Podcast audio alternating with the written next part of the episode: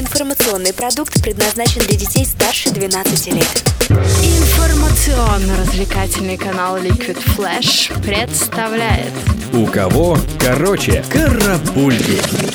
Новости культуры. И начнем новости с группы Led Zeppelin. Творчество британцев заподозрили в плагиате, а именно сходство композиции Starway to Heaven с песней Terrorist ребят из группы Spirit, записанной тремя годами ранее. По этому поводу их вызвали в суд, но звукозаписывающая компания и музыканты отрицают обвинения. Так что надеемся, что одна из величайших композиций 1971 года будет оправдана.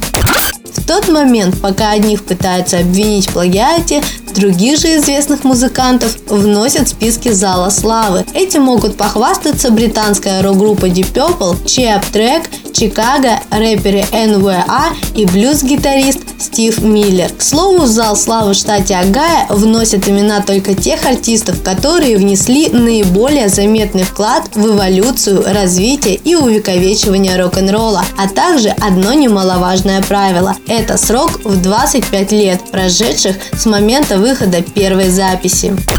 Продолжим позитивной новостью о воссоединении популярной группы Black Eyed Peas. Ребята решили после пятилетнего перерыва порадовать поклонников новым альбомом. Будут ли хип-хоп легенды вновь соединяться для дальнейшего творчества, Вильям не уточнил. Но хорошо, что ребята в этой группе более сговорчивы, чем Spice Girls.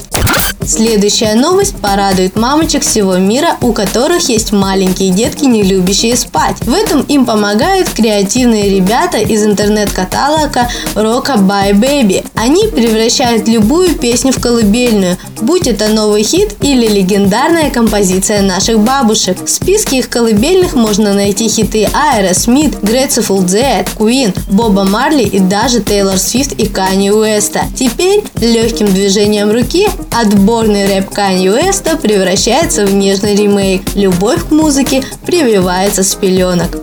И завершим новостью о некогда прекратившей свое существование группе Король и Шут. Музыканты настроены почтить годовщину смерти своего лидера Михаила Горшинева совместным выступлением. В сообщении на сайте проекта указано, что концерт состоится 19 июля в Санкт-Петербурге. В сет-лист войдут песни, которые участники группы готовили для концерта в 2013 году, не состоявшегося из-за скоропостижной смерти солиста. Но рокеры отмечают, что данный концерт не является является туром или возрождением группы, а всего лишь дань памяти гениальному музыканту, его труду и насыщенной творческой жизни. А мы, в свою очередь, говорим тебе никогда не забывать слушать Liquid Flash.